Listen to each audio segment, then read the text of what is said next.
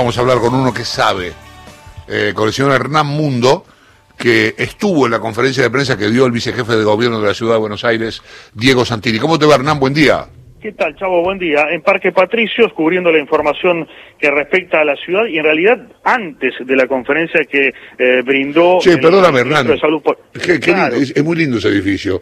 Este, ¿Ustedes dónde laburan? ¿Tienen una oficina? ¿Qué tienen? No, nosotros trabajamos en el, en el hall principal del edificio, que es un hall eh, vidriado eh, y que permite por las dimensiones, o sea, porque es muy grande, mm. que se ha ubicado el espacio para conferencias de prensa. Así lo ha hecho la ciudad desde el inicio de la pandemia y antes de la pandemia también. Es un eh, edificio que lo permite en su planta baja que nos eh, podamos eh, extender, incluso se puedan ubicar las cámaras con, con, relativa comodidad y también con la posibilidad de, como siempre sucede, Chavo, vos lo sabes muy bien, de poder entrar y salir del edificio de manera tal de que podamos hacer nuestros informes sin molestar o alterar el trabajo de otros, de otros colegas. Así que eso ayuda, ayuda bastante. De cualquier manera, veremos ahora que se empieza a poner más caluroso y con el correr de los días, bueno, esperemos estar eh, de la mejor forma porque se están empezando a poner dentro del edificio bastante cálido, así que bueno, eh, seguramente tendrán que tomar las medidas del caso para que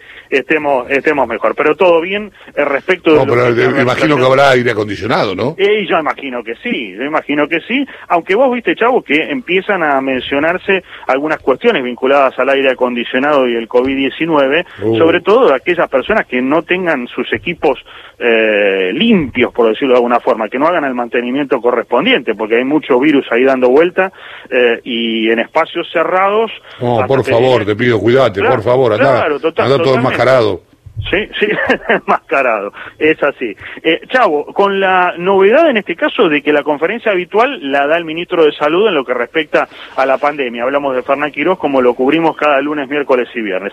Antes de esa conferencia, claro, hoy hay reunión de gabinete de la ciudad, entró Diego Santilli, eh, obviamente nosotros nos acercamos para tener una palabra sobre eh, lo que ha sucedido en la semana con eh, el homicidio del oficial Roldán, de la Policía Federal, del cuerpo de la montada de Policía Federal en eh, la esquina de San Martín de Tours y Figueroa Corta. En principio parecía que no iba a hablar, luego se acercó eh, y nos dijo lo siguiente, atención porque eh, es un título novedoso, un título de la mañana, que es que la ciudad va a reiniciar el proceso de compra de 300 pistolas Taser, dice Diego Santilli que es necesario dotar a la policía de la ciudad de armas de baja letalidad. Lo decía de la siguiente manera.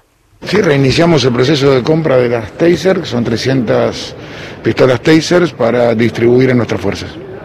¿Usted considera que esta es la forma más segura de accionar de la policía? La forma segura de accionar de la policía es su capacitación y entrenamiento. En la ciudad de Buenos Aires, cada policía para egresar y ser hombre de la fuerza, hombre y mujer de la fuerza, tiene dos años de formación. Llevamos de un año de formación a dos años de formación, brindándole, brindándole toda la capacitación que tienen que tener. Y después tiene que utilizar todas las herramientas que tiene a su disposición, la estonfa, la pistola taser, su arma reglamentaria, su arma reglamentaria. No, no se trata de no se trata de cambiar el taser por su arma reglamentaria. El arma reglamentaria es el arma que tiene que utilizar la policía, es un complemento a su arma reglamentaria la palabra de Diego Santilli, señalando que la ciudad avanza entonces en la compra de pistolas Taser eh, como armamento complementario del arma reglamentaria que usarán los policías de la ciudad. Y respecto de cómo se comportó el oficial Roldán, dijo eh, Diego Santilli que preservó la vida de muchas personas, sobre todo de aquellos que estaban tomando café en esa esquina eh, del barrio de Palermo y de posibles también transeúntes, de gente que estaba por la zona, por lo tanto lo juzgó eh, bien en cuanto a su accionar, obviamente lamentó la pérdida de su vida, saludó a su familia y dijo además que siempre, y esto estudiado dentro de los protocolos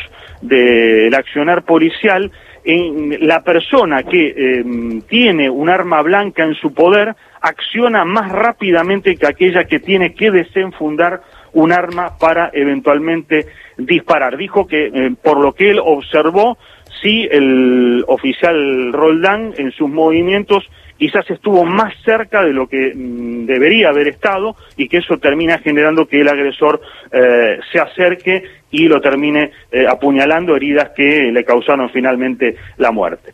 Respecto de lo que es la situación de la pandemia, Chavo, cortito para decir de Fernán Quirós, que eh, dice eh, que ya lleva un mes consecutivo de baja en la curva de contagios, aunque por supuesto esto no puede considerarse de manera definitiva en la ciudad de Buenos Aires, que hay que mantener los cuidados, que hay que mantener la distancia y por el momento, por el momento, y lo venimos recalcando, no está previsto que la ciudad avance en aperturas en lugares cerrados del ámbito porteño.